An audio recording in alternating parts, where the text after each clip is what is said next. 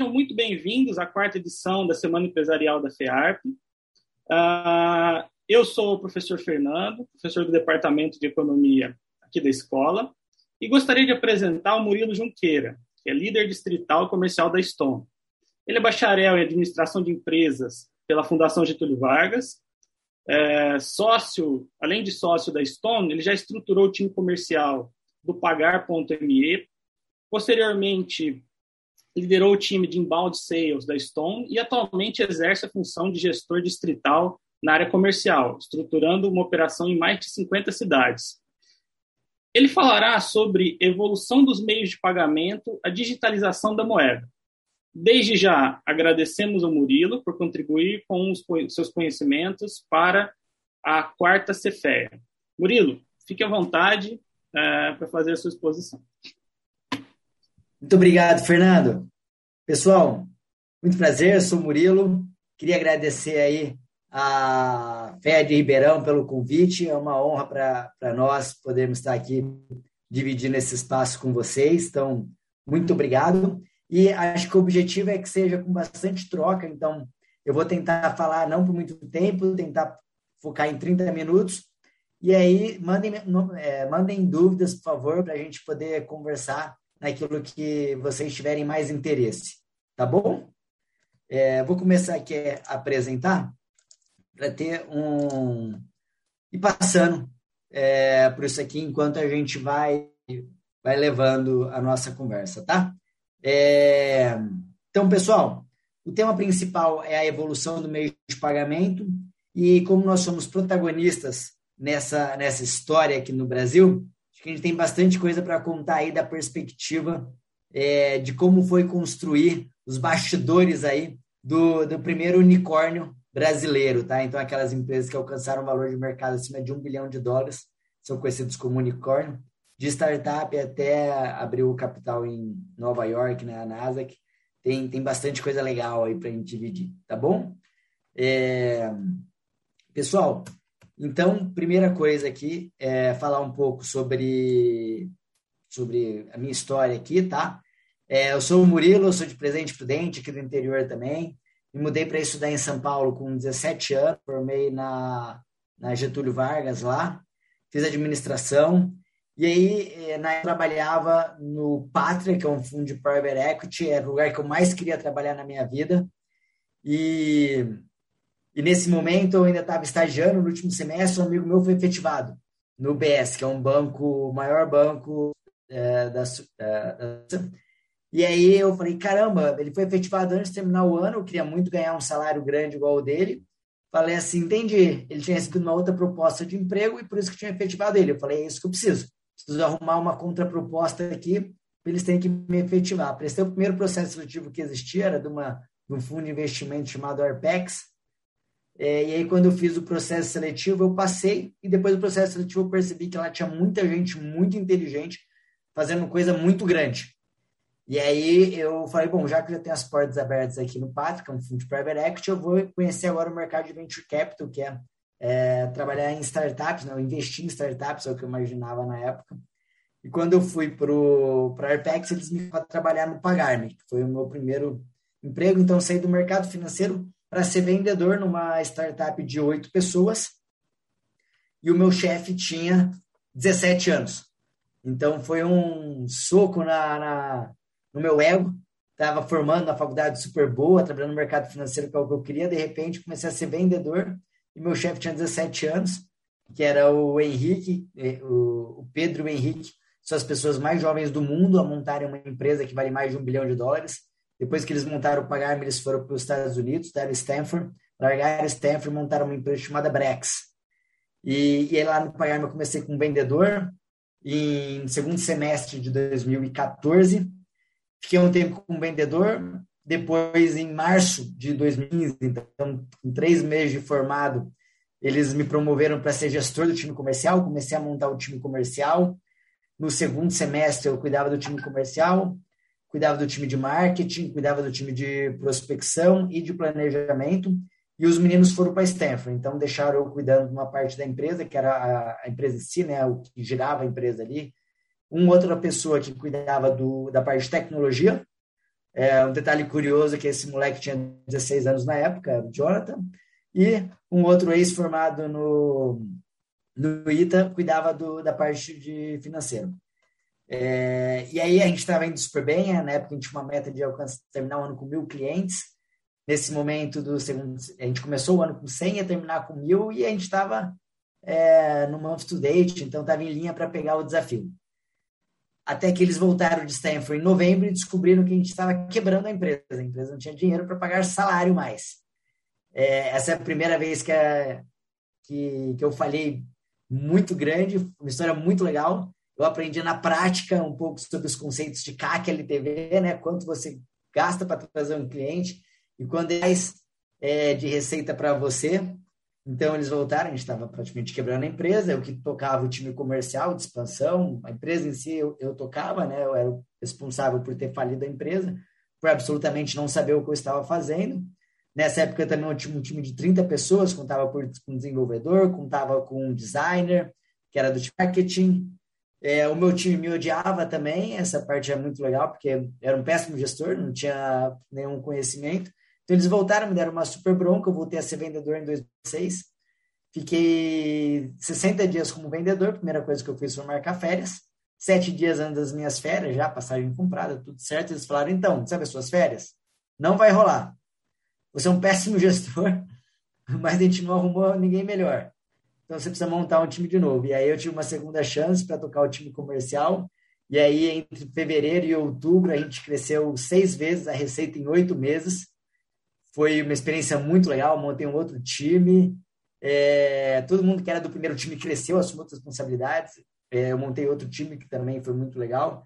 E aí, quando eu saí do Pagarme em 2018, é, em 2018, não, desculpa, em outubro de 2016, a gente tinha crescido seis vezes a receita em oito meses. Nesse momento, o Pagarme já era o terceiro maior subadquirente do Brasil. É, o primeiro era, na época, o mercado, o, o PagSeguro, desculpa, o segundo era o PayPal, o terceiro era a gente. A gente era Mercado Livre e, é, e o PagSeguro já era adquirente na época, então a gente não, não considera como subadquirente. E então fui o oitavo funcionário a entrar no Pagarme. Quando eu saí tinha 130, quase 140 pessoas. Entrei, a empresa faturava 8 mil reais, saí, a empresa faturava 2,2 milhões de reais por mês. Então, vi um crescimento bem legal lá. É, e o mercado de e-commerce já era pequeno naquela época, já é pequeno hoje, naquela época era menor ainda. Eu tive vontade de ir para um negócio maior. Fui para a Estônia no time de grandes contas fiquei nove meses no time de grandes contas e no Pagar-me a gente tinha crescido principalmente pautado numa estratégia de inside sales, é, que a gente tinha uma cela de inbound, uma cela de outbound, tinha, uma tinha um, tinha um time de PR, né, que era assessoria de imprensa muito forte, seguindo bem rigorosamente a teoria do, é, do Salesforce, então tem um livro chamado Receita Previsível, que ele ensina lá o passo a passo como montar uma máquina de vendas, e a gente conseguiu executar ela ali de uma maneira, uma escala pequena, mas muito bem executado. E aí eu tinha vontade de fazer um negócio numa escala maior. Quando eu fui uma escala maior, é, eu tocava, eu fui tocar só o time do inbound da, da Estônia, eu entrei lá, o time tinha 10 pessoas, é, fiquei quatro anos lá, até julho desse ano, até agosto desse ano. Uma experiência bem legal, entrei com 10 pessoas, deixei o time com, 30, com 300 pessoas, a gente saiu de 300 para 20 mil vendas por mês. E o ponto principal que permitiu esse crescimento é, bem grande desse time foi a nossa capacidade de formar pessoas. A gente teve uma média de formação de um líder por mês é, ao longo desses quatro anos lá no Inbound. Então, acho que eu consegui é, passar para essa vontade minha de tocar um negócio com muita escala, né? E aí, bom, depois de quatro anos você está absolutamente enviesado pelos seus erros. É, a, a, empre, a, empresa também entendia que eu podia agregar mais em outras áreas, e aí, e a gente conversando, eles me deram um desafio de conhecer um pouco desse desafio de prospecção porta a porta. E aí agora tem três meses e oito dias e dez dias, cem dias agora, acabei de reparar, cem dias exatamente, que eu sou gestor é, da região aqui de Ribeirão Preto, que pega são Carlos, Franca, Araraquara, Jabuticabal, Bebedouro, São Joaquim da Barra, toda essa área aqui perto de Ribeirão Preto, um desafio bem bacana também. A gente tem o objetivo de dobrar o tamanho do, do, do distrito, né? Então, Eu peguei uma área e é, dentro dessa, dessa estrutura hierárquica, estrutura, dessa organização de venda, a gente precisa fazer duas. Então, um desafio muito grande de expansão, a gente quer fazer isso ainda no primeiro semestre do ano que vem, então, um desafio bem grande aí, que era primeiro recompor o time, né, que o time estava estava devendo um pouco de headcount, de gente, precisava primeiro estabilizar a operação, e a partir de agora a gente está no momento de dobrar a operação para é, crescer cada vez mais. Então, um momento de hipercrescimento aqui que a gente está passando. Isso é um pouco da minha história, do crescimento que, que a gente tem pela frente. E agora, pessoal, é, queria dizer que a gente vai sortear aqui o, alguns dos nossos, alguns livros do, do livro da Stone, que é 5 segundos, o jeito Stone de servir clientes. Então, se inscreve que no final da apresentação a gente vai sortear. Tá bom? É, pessoal, a gente vai passar aqui hoje um pouco pela dinâmica do mercado, depois a gente vai falar do histórico do mercado de pagamentos no Brasil e depois de próximo passo, tá? Então, essa parte um pouco, esse referencial teórico, eu vou tentar passar com bastante dinamismo, é, para não ficar chato, beleza? Então, pessoal, como que começou essa indústria de meios de pagamento online digital, né? Tudo começou com Frank McNamara. Ele era um, é, o fundador da Diners. Ele era um comerciante e ele tinha o hábito de levar os, os compradores dele para jantar. É, e conta a história que ele esquecia muitas vezes a carteira e como ele não podia deixar o cliente pagar, ele deixava o cartão dele como garantia de que ele realmente iria voltar lá para pagar o restaurante. Foram tantas vezes que ele esqueceu que ele percebeu que ele poderia ter um negócio, né? Dele ter uma garantia de que ele não precisasse pagar o estabelecimento em dinheiro todas as vezes que ele for e através de um, de um meio que ele pudesse pagar aquilo depois. Tá bom? Essa é a história de Frank McNamara e como a Diners inventou este mercado. Primeiro era simplesmente ter uma garantia de pagar depois, tá bom? E aí, quando a gente vai para os agentes do mercado, a gente tem primeiro quem quer comprar, não é mesmo? E quem quer vender. É tão simples quanto isso. E aí, o, o, os bancos é, perceberam que eles poderiam garantir esse pagamento para o estabelecimento. Só que como que isso ia acontecer?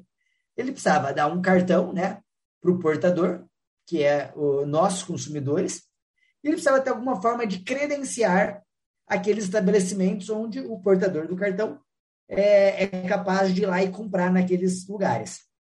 Então, a partir do momento que o banco estava disposto a dar essa, esse cartão com a garantia do estabelecimento que aquele comprador iria quitar a dívida dele, ele precisava de um ente que é a credenciadora, Credenciador é justamente a empresa que vai de estabelecimento em estabelecimento e credencia as é, pessoas jurídicas, né, o vendedor. Então, pessoal, a partir, neste momento da, da indústria, a gente só tem duas coisas, né? Tem o cara que distribui cartão para pessoa física e o cara que credencia estabelecimento da, de pessoa jurídica. Faz sentido? Só que aí tem uma outra questão, que é como é que você o cartão aqui do Brasil faz uma compra em Nova York, na China. Dado que no, em mercados maduros, como os Estados Unidos, que tem infinitos bancos e infinitas credenciadoras, precisava de um elo que juntasse todos os bancos com todas as, todas as credenciadoras, para juntar uma rede só. E é assim que nasce a Visa e a Master. A Visa Master, então, tem a função de juntar todos os emissores de cartão, então todos os bancos, e hoje não nem mais banco para ser emissor de cartão, né? Vídeo Nubank, que não, não era um banco, era só uh, um emissor de cartão, e uh, as credenciadoras, que é Stone, Cielo, Rede, GetNet, PagSeguro, todas as empresas que a gente conhece. E a Visa e a Master, elas compõem isso. Por isso que esse é um monopólio natural, porque não tem como um um player ter uma escala tão grande é, mundial a partir do dado que é, ele é, tem tanta juntar tanta gente, né? No Brasil, dado que a, o Banco do Brasil, a Caixa e o Bradesco eram donos da Cielo, eles inventaram a bandeira deles que é a Elo, tá bom? E aí no Brasil tem esse jabuti chamado Elo. Só no Brasil existe uma bandeira independente nesse nesse formato, tá? É verdade que você consegue comprar ela em alguns estabelecimentos fora do Brasil, mas via de regra, no mundo todo, funciona com Visa e Master só, que é esse cara aqui precisa ser global. Então, pessoal, é, a gente tem aí a, o, a bandeira que organiza esse mercado, junta emissários de cartão com credenciadoras. A gente tem um emissor do cartão, que é o responsável por dar o cartão. A gente tem o portador, que é eu e você, quem está comprando na loja. A gente tem as credenciadoras, ou instituição de pagamento, que é a Cielo, Rede, GetNet, Stone, PagSeguro, todas essas credenciam os estabelecimentos comerciais. Nós temos o lojista, né, que, que quer vender, e é, a instituição de domicílio é, é, pode ser, inclusive, o banco, que é onde o varejista, né, o cara que está vendendo, vai receber o dinheiro. Tá bom? E aí, como é que funciona o fluxo da informação neste negócio? Você tem o fluxo da autorização, que compõe com você vai na loja, põe o seu cartão na maquininha, a maquininha manda para a bandeira, a bandeira fala: opa, este cartão aqui é do Bradesco. Fala com o Bradesco. Aí fala com o Bradesco, o Bradesco fala: beleza, Fernando tem dinheiro, pode aprovar aí a compra do Fernando. Essa informação volta para a bandeira, a bandeira fala: opa, essa informação era lá da Stone. A Stone fala, reflete na maquininha. Transação aprovada correto? Dado que a transação é, foi concluída, a, existe uma autenticação para provar né, uma segurança para o portador. E aí, depois que você pagou o cartão, o que acontece? Lá pelo dia, num dia fixo do mês, o cartão vence. E aí, é, no dia que o cartão vence, o Fernando vai lá e paga o boleto do, do, do Itaú, do Bradesco, do, de quem emitiu o cartão dele. Esse é o fluxo, nós, pessoas físicas. Como é que funciona para o estabelecimento?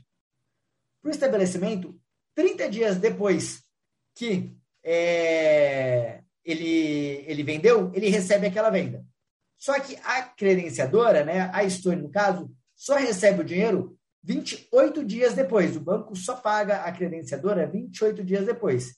E a credenciadora só paga o estabelecimento 30 dias depois da venda. Então, essa é a dinâmica do, do negócio. Lógico, o estabelecimento pode optar, optar pelo pré-pagamento daquele, é, daquela venda que ele fez. E aí a adquirente antecipa o valor para o estabelecimento, tá bom?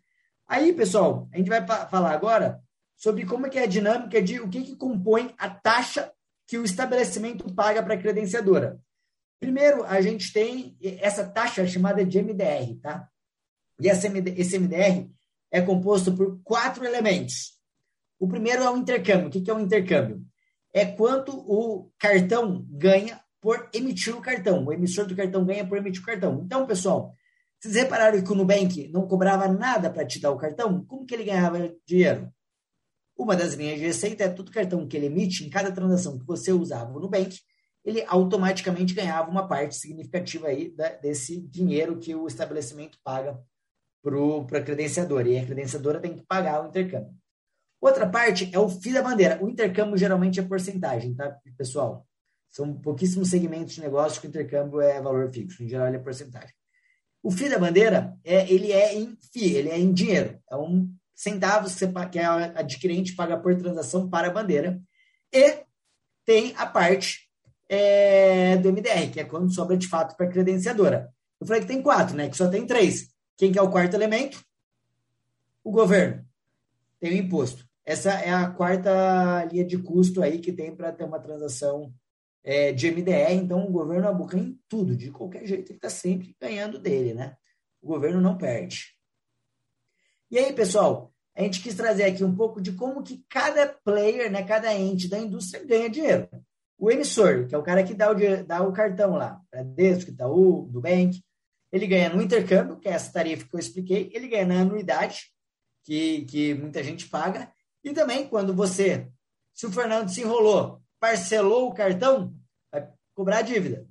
Então, vai pagar mais caro para pagar o cartão parcelado. E aí o emissor também ganha nisso. A bandeira, ela só ganha o FII da bandeira, só que pensa que a bandeira está ganhando um centavo de cada transação que passa no mundo todo de cartão de crédito. Tá dando vontade de comprar ação da Visa e da Master, né? Eu sei, são empresas gigantescas mesmo, ganham muito dinheiro. E a credenciadora ganha dinheiro como? Ela ganha primeiro nessa margem, né, que tem de cada entre o que a gente, o que o estabelecimento paga e quanto para o emissor, para a bandeira e para o governo, que é o NetBR, o pré-pagamento, quando o vendedor, quando quem vendeu, né, o lojista, o varejista, fala assim, ei, preciso do dinheiro, não posso receber em 30 dias, quero receber amanhã. A gente ganha também para fazer o pré-pagamento. E a venda ou aluguel do, da máquina, que é uma receita que saiu de 30% de representatividade do mercado em 2015, 16, 17 para praticamente zero é, nos dias de hoje. E aí, pessoal, a gente vai falar um pouquinho do histórico agora, de maneira rápida, que é, a gente vivia até 2013 dois monopólios. Por que, que não é um duopólio? Porque não eram duas empresas fazendo a mesma coisa, eram duas empresas fazendo coisas diferentes. Você tinha um monopólio de Visa, que era quem? VisaNet. Não sei quem lembra disso aí. É, na época, você só podia passar o cartão Visa na maquininha da VisaNet. E você tinha a Redcar, que você só podia passar o cartão Master na maquininha da Redcar. Então, o estabelecimento, o restaurante, é, o varejista tinha que ter duas maquininhas, uma da VisaNet, uma da Redcar, para poder aceitar os dois cartões. Entendeu? Então, tinham dois monopólios. É, em 2013, o Banco Central falou assim, pessoal, é, a gente precisa promover a competição nessa indústria e ele abriu o mercado. Quais são os problemas né, da falta de concorrência? É, nesse momento que a gente que, que abriu para concorrência, é, a gente tem aqueles problemas que, pô, o estabelecimento é mal atendido porque o, o, ele não tem opção de ter outra alternativa. Se ele quiser aceitar cartão, ele tem que aceitar. Vi, uh, se ele quiser aceitar a Visa, ele tem que topar a VisaNet. Se ele quiser aceitar Master, ele tem que topar a Redcar. É, esse cara, ele cobra quanto ele quer. Então, estabelecimento mal atendido e pagando caro. Quando teve a quebra desse, desses dois monopólios, você permitiu a novos players entrarem. A primeira empresa que várias empresas homologaram na época, o Safra, o Safra Pay, é, PagSeguro, Stone, todos homologaram.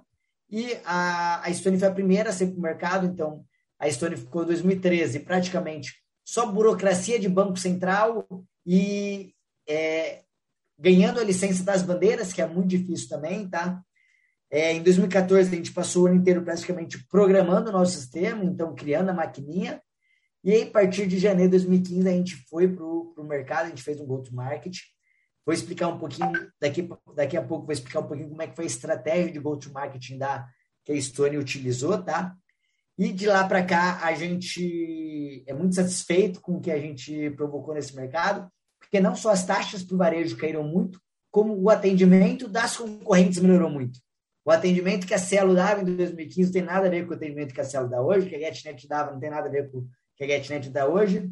E por mais que eles sejam nossos concorrentes e ofereçam um atendimento é, muito pior que o nosso, sendo bastante realista, melhorou muito. Então a gente entende que o varejista, que é o nosso cliente, né, tem um serviço mais barato com atendimento melhor. É, então, de fato, a gente conseguiu entregar isso que nós nos propusemos.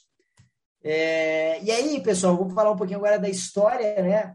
De como é que foi esse go-to-marketing, por que, que a gente causou isso tão rápido.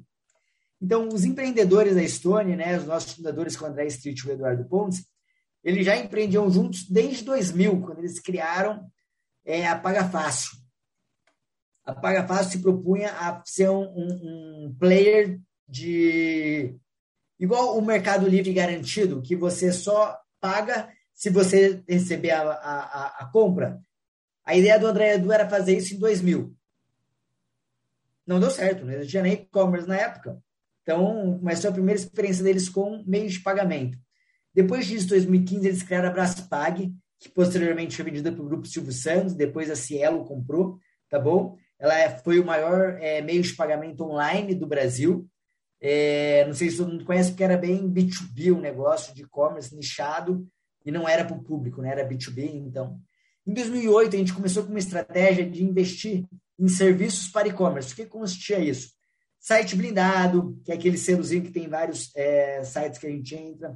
A CIV, que é uma, uma empresa que, de precificação que compara vários preços em vários sites, e o Moip, que é um meio de pagamento, na época era é, um dos maiores meios de pagamentos do, de e-commerce, foi a Stone que criou também, junto com os empreendedores lá, investiu no Moip desde o começo, tá?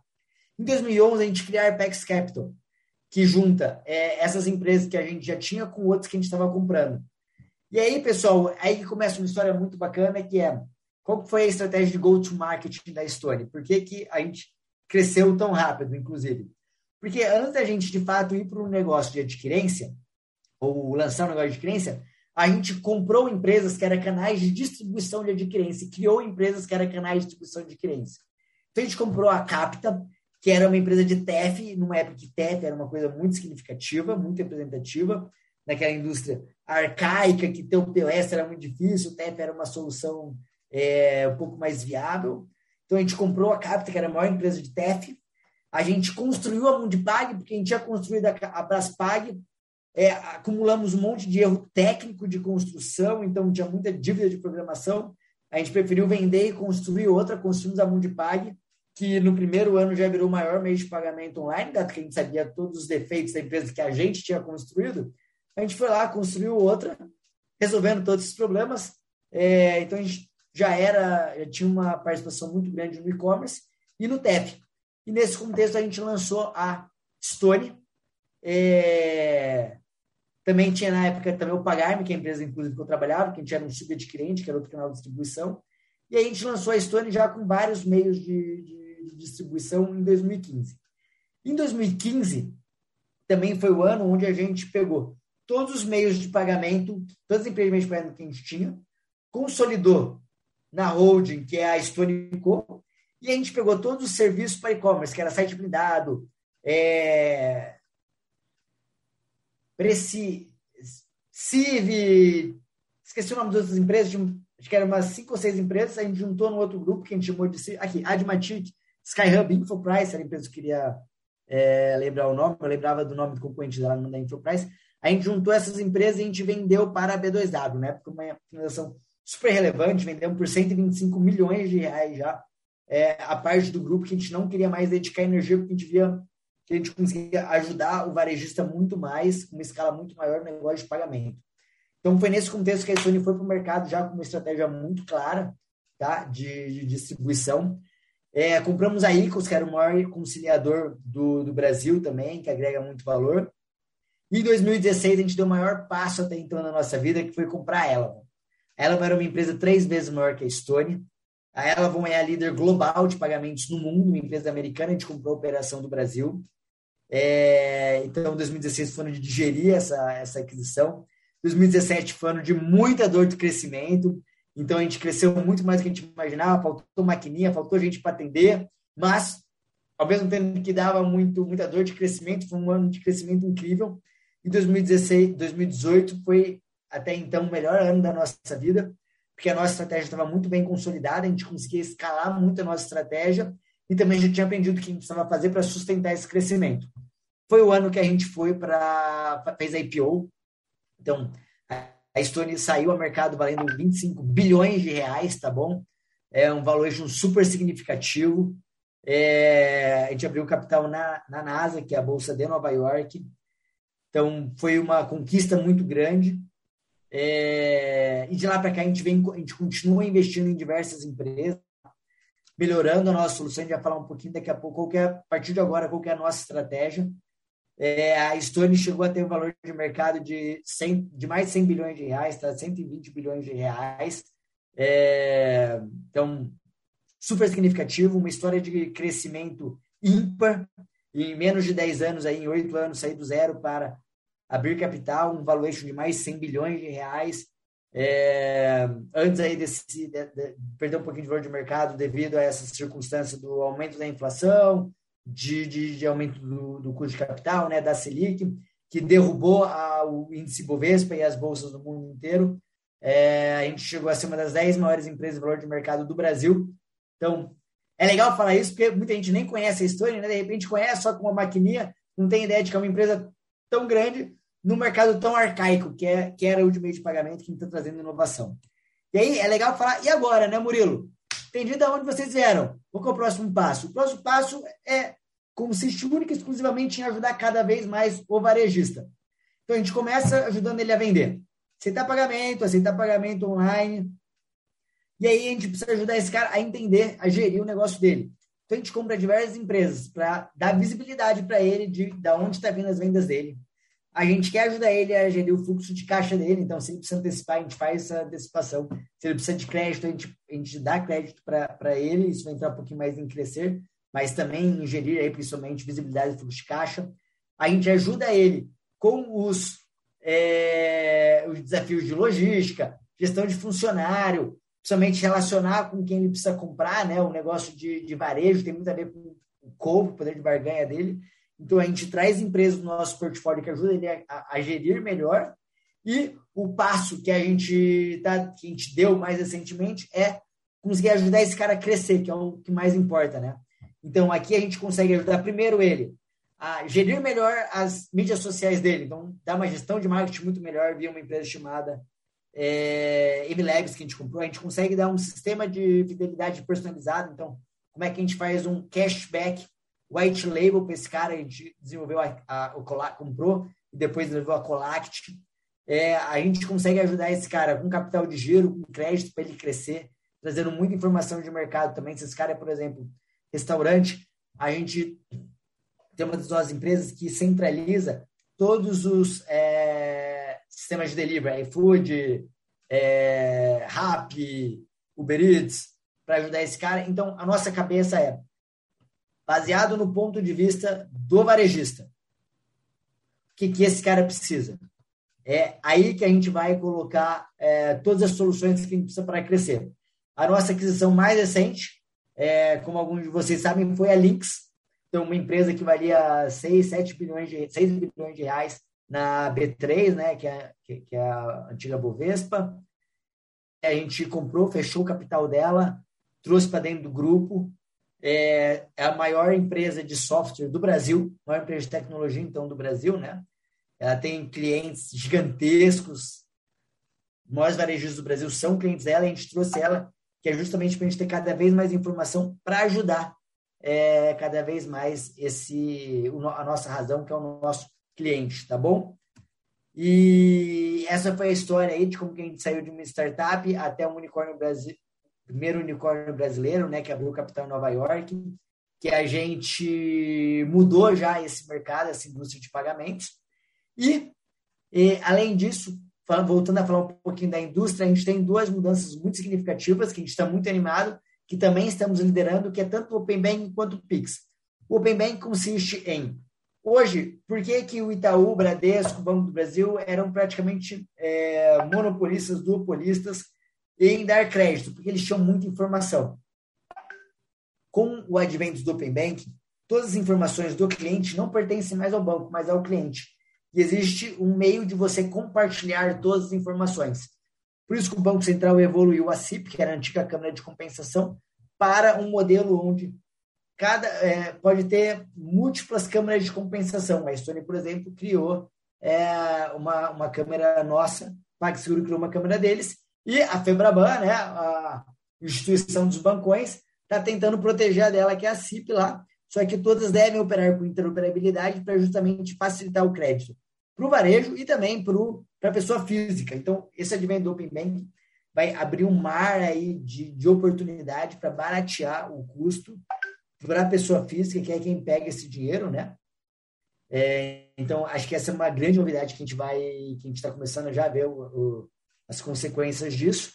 E o outro é o Pix, que é uma forma que, no longo prazo, né, tende a substituir o débito, porque o débito é o dinheiro na hora, eu não vejo o Pix como sendo um concorrente do cartão de crédito, porque o ponto do cartão de crédito é um monte de gente que não tem dinheiro né, no curto prazo ali financiando suas compras. E aí, o que é legal contar do Pix? É, no Brasil, tem uma característica importante que é a gente sempre viveu com um negócio chamado inflação. De 70 para cá, existe inflação, no menos outros menores, mas a inflação, é, o dinheiro no futuro sempre foi muito caro. E o varejo sempre financiou este é, esse consumidor. Então, antes de existir o cartão de crédito, o que, que existia? Existia o crediário. Lembra que todo mundo ia lá abriu um crediário nas Casas Bahia? É, Mamonas Assassinas eternizou na, na, na, música deles, né? O meu sonho diário nas casas. E então o varejo ele sempre financiou o, o consumidor no Brasil. O cartão de crédito ele veio modernizar esse financiamento do varejo, porque é o varejo falando assim, pessoal, eu topo receber essa venda só daqui a 30 dias. É lógico que o varejo coloca no preço isso. E esse juro sempre foi muito caro. Então, quando a gente tinha até o ano passado né, esse juros de 2%, ter cartão de crédito não fazia nem tanto sentido, porque pagar no, no, no, crédito e pagar daqui a 30 dias era praticamente a mesma coisa que pagar agora.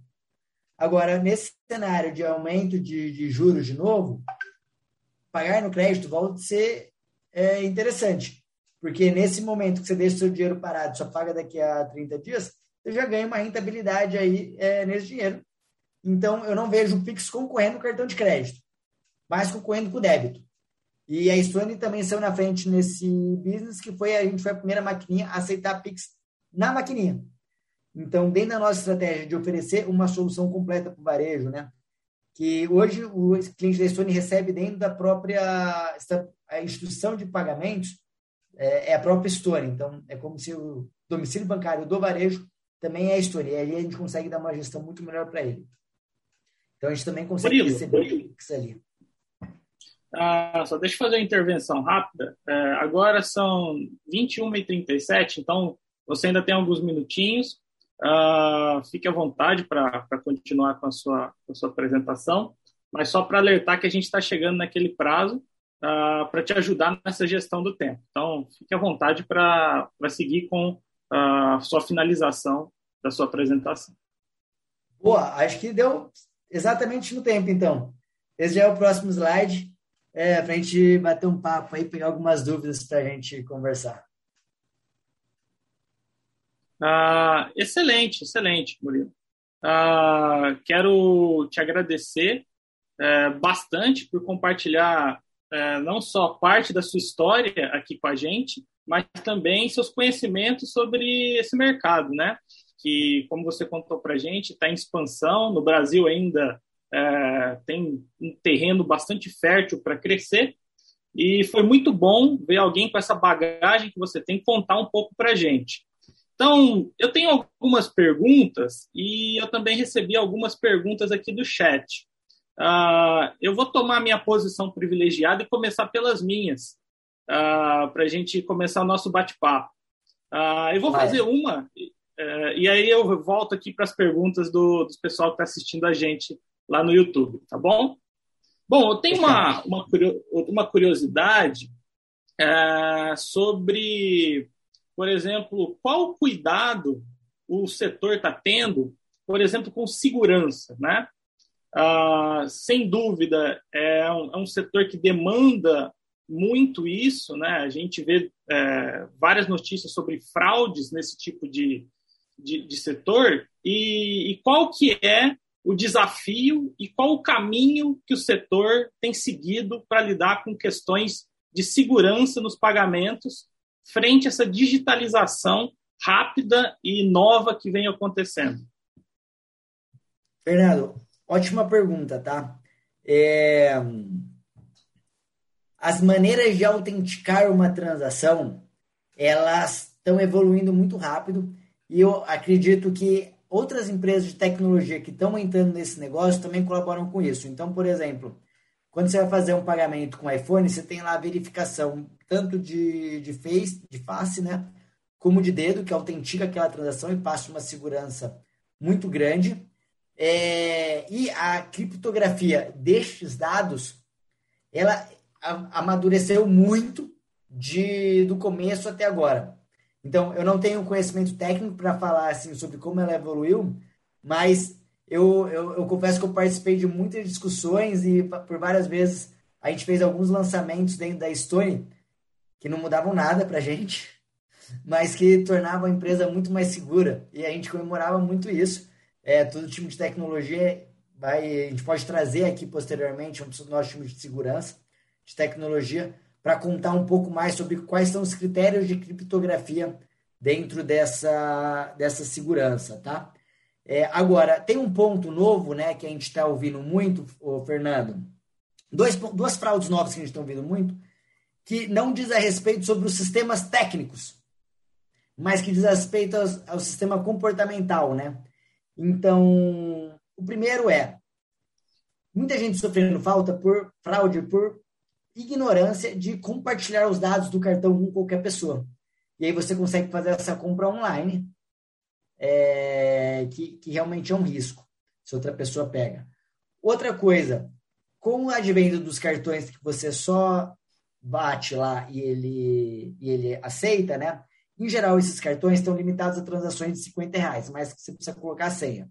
Você pode mudar esse limite. Eu, por exemplo, eu pago tudo com cartão só por aproximação, então eu tirei. Então eu sou uma pessoa que corre altíssimo risco de, de alguém é, tirar. Só que isso não é uma, um, um desafio de segurança propriamente da indústria. Nós, como Stone, o que a gente tenta fazer muito é educar o varejista e também a pessoa física, né? Para eles saberem que, pô, já que você tem um cartão para aproximação, toma cuidado para alguém não, não poder te fraudar. Não, nunca compartilhe os dados sensíveis do seu cartão de crédito. E o outro é, fraude que a gente viu muito grande, né? Que acho que é deu muito barulho, tanto que a gente deu um passo atrás ridículo, que foi limitar o volume do Pix em certos horários. É, é como você falar que. Enfim, é um absurdo que eu não quero entrar no mérito, a gente limitar uma tecnologia para um planeta de segurança brasileiro. É, o que a gente fez foi. Entendi que tem muita gente que ou está sendo sequestrada, etc. E nesse ponto eu não posso é, entrar no mérito, mas muita gente tá agenda o Pix, mostra o comprovante né, do agendamento, depois faz o Pix. O que a gente fez foi, beleza, o que passar de Pix na maquininha da Stone, eu garanto que vai receber, eu imprimo o comprovante e aquela, aquele Pix foi aconteceu na hora. Essa maneira como a gente tentou ajudar nessa outra frente, tá? Desculpa aí se eu não posso ser muito profundo nas maneiras de criptografia, de segurança de criptografia que a gente evoluiu, mas acho que os outros dois pontos comportamentais têm um pouco a ver com isso. Não, a minha pergunta era nesse sentido, é uma perspectiva mais geral e não técnica. Ah, agora a gente usa uma criptografia XYZ que lida com o problema KPY e faz isso, impede tal protocolo de ser usado para falar. Não, não era isso que eu tinha dúvida, não. Era uma coisa mais geral. Como ah, o, o, setor tem acompanhado com isso. Bom, agora eu vou passar, a gente ainda tem um tempo, eu vou passar para uma pergunta ah, que chegou aqui do, do, das pessoas que estão acompanhando a gente. O Henrico uh, Travaini perguntou qual a perspectiva da Stone para meios de pagamento uh, por criptomoedas. Vocês têm isso em mente? Como que está isso dentro da empresa? Super legal essa pergunta, tema super em alta, né? Como que, como que a gente encara é, esse negócio? O pagamento por criptomoeda, ele acontece dentro das wallets. Então, se você tem lá a sua corretora, se você tem lá o seu, é, que, que opera dentro daquela moeda, essa é uma transação que ela acontece neste ambiente. Então, por hora, é, a, a, gente não entra neste, neste mercado, entendeu? Ela, ela, ela é um mercado paralelo que acontece dentro desses, é, desse outro arranjo, não um arranjo organizado pela Visa e pela Master. Para a Estônia, né, sistemas de meios de pagamento eletrônico que a gente conhece como cartão de crédito entrarem para a criptomoeda, todo o arranjo precisa avançar nesse sentido. Isso tem mais a ver com a Visa e a Master do que provavelmente com a gente, entendeu? A partir do momento que, que tiver essa possibilidade por ali, a gente com certeza é, vai aceitar em termos de, de, de indústria.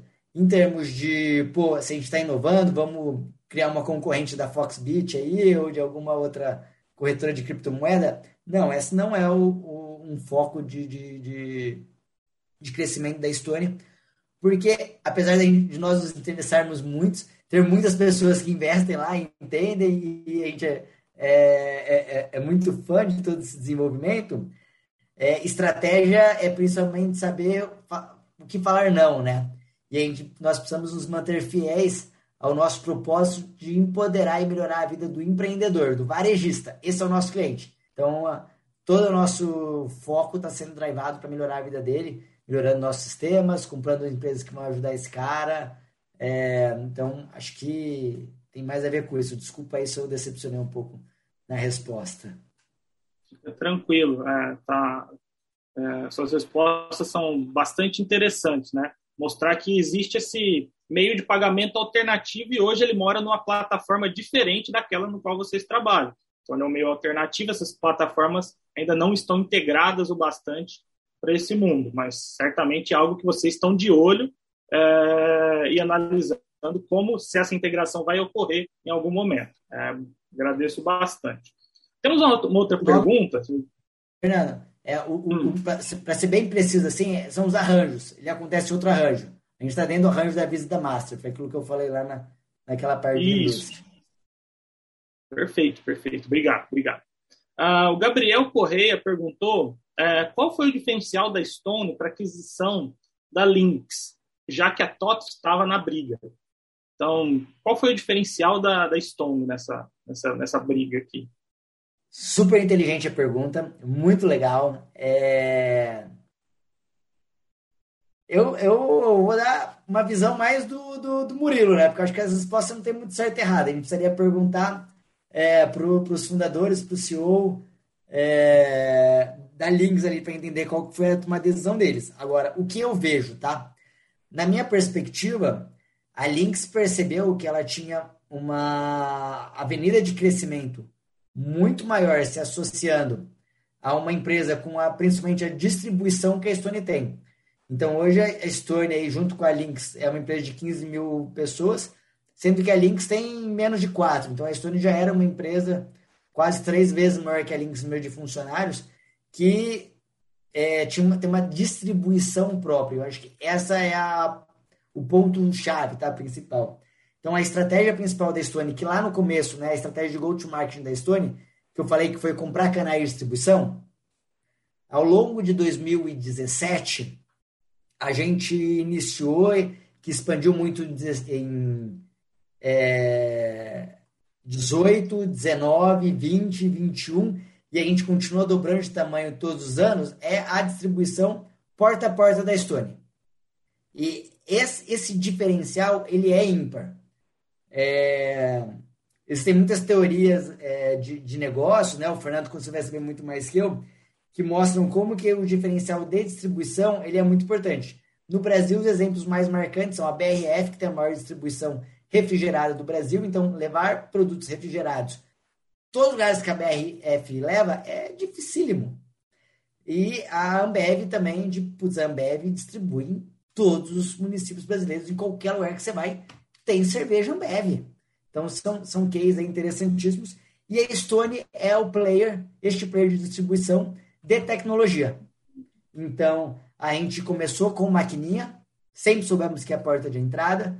A gente entende que oferecer serviço financeiro, principalmente crédito, capital de giro, soluções mais inteligentes, é a grande avenida de crescimento que a gente vai ter. Mas para ajudar esse cara a, a, crescer ainda mais, a gente também cresce na, em softwares. Por isso que a gente falou aí da MLabs, falamos do Colact, da aquisição da Lynx, todas as empresas aí, M Varandas, todas as que a gente falou que a gente comprou para ajudar esse cara a gerir melhor o negócio dele. Então, é, o que eu entendo é a, a Lynx olhou e falou assim, cara, com essa fortaleza, né, que, que a Stone tem, pensando numa análise SWOT, assim, essa fortaleza que a Stone tem de distribuição é um diferencial que a Stone construiu e que agora ela só vai receber os dividendos dessa, é, dessa, dessa construção, que é muito difícil, tá? É extremamente desafiador montar um time de distribuição própria. Até porque não são só os vendedores, o last mile, então a logística também é própria, o time de atendimento, né, o nosso relacionamento com o cliente é próprio, ah, o time de tecnologia é próprio, então a gente entende que ter o diferencial de fazer tudo dentro de casa, a gente consegue fazer com mais qualidade. Eu acho que esse foi o diferencial que a Lynx viu e falou assim, beleza, entendi. Aqui tem, mais, tem um poder maior. E segundo, não menos relevante, né, não menos importante, mas é, que, que acho que fica no segundo plano, é A Stone ela tem uma capacidade de, de extrair valor da relação comercial muito maior que software. Então, pô, sei lá quanto que a Ering fatura. É certo que o cheque que a Ering paga para links é altíssimo. Só que é, sei lá, meio por cento do faturamento da Ering. Como meio de pagamento, a Stone é, hoje fica com de 2 a 3%, de 2%, vai, vamos dizer, de uma, é, do faturamento de um varejista. Então, a gente tem uma capacidade de extrair valor do, do desses clientes muito maior, é, que vai ser exponencial a partir do ano que vem, com, com, a nossa estratégia de crédito sendo rolloutada. Então, a gente imagina que esse valor vai dobrar. É, então, acho que são esses dois pontos. Principal, que acho que realmente é o grande diferencial da Estônia, é a distribuição. E pensando um pouco mais o de business, né, a capacidade de extrair valor daquela relação comercial com a Estônia é muito maior do que outra empresa de business. Que, putz, por exemplo, eu tiro meio, você também. Se a gente se unir, vamos continuar tirando meio, porque o cara não vai contratar as duas. Tem a ver com isso. Beleza. Uh, Murilo, muito obrigado. Uh, a gente já acabou de estourar o tempo, então, mas como a gente é a última palestra do dia, uh, isso não é tão, tão preocupante, mas para a gente tentar não passar muito do, do, combinado, eu gostaria de abrir aquele espaço agora para a gente fazer o sorteio. Então, se vocês puderem fazer o sorteio agora, não sei se o Felipe, você que vai fazer o sorteio, uh, eu gostaria o Felipe, de. Né? E... eu mesmo. Então, Felipe, se você puder fazer o sorteio para a gente, como uma das nossas últimas atividades aqui uh, dessa palestra. Boa, legal. Tá todo mundo vendo aqui a tela?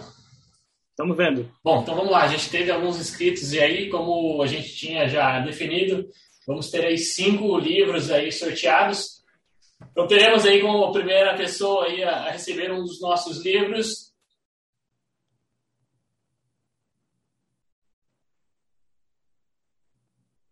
Diego Taveira. Temos também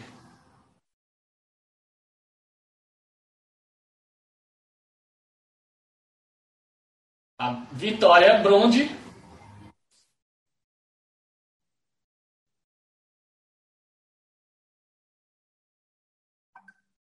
Vamos com agora Giovana Zanotti.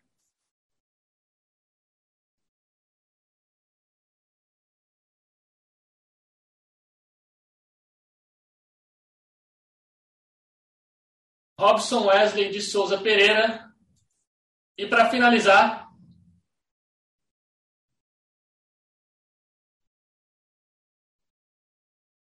finalizamos com Ana Lívia Ferrari. Bom, pessoal, e aí a gente vai entrar em contato com vocês para entender um pouquinho mais para onde que a gente pode mandar os nossos livros. Então, é um livro nosso, de autoria do nosso presidente, Augusto Lins, então, contando um pouquinho mais da nossa forma né, de trabalho, como que é um pouquinho da, no, da nossa história também. Boa? Perfeito. Felipe, muito obrigado. Uh, Murilo, infelizmente o tempo acaba, é curto. Eu tenho mil perguntas, eventualmente. Aqui tem mais perguntas da plateia, mas para não te taxar muito, para o nosso compromisso ficar não muito longo além do que a gente combinou, eu queria fazer o um encerramento aqui dessa atividade dessa sua apresentação sobre os meios de pagamento digitais. É, mais uma vez, agradeço muito em nome da Cefeia, agradeço em nome da FEARP, da USP, a sua colaboração com a gente aqui hoje. Foi um prazer ter você por aqui. A gente aprendeu bastante coisa e esperamos poder contar mais uma vez com a sua participação num evento futuro em que a gente vai poder aprender ainda mais com essa sua experiência. Muito obrigado, Fernando. Eu que agradeço aí. Uma pena não ter conseguido responder mais perguntas, mas estou à disposição aqui. Sempre que a gente vem aqui falar um pouco, quem mais aprende sou eu, então contem sempre que precisar ir comigo. Perfeito, muito obrigado. Uh, então é isso. Este é mais um conteúdo produzido pela Faculdade de Economia, Administração e Contabilidade de Ribeirão Preto, a FERP USP. Veja todos os nossos conteúdos em vídeo em nosso canal do YouTube ou acesse o site media.frp.usp.br para acompanhar também nosso podcast.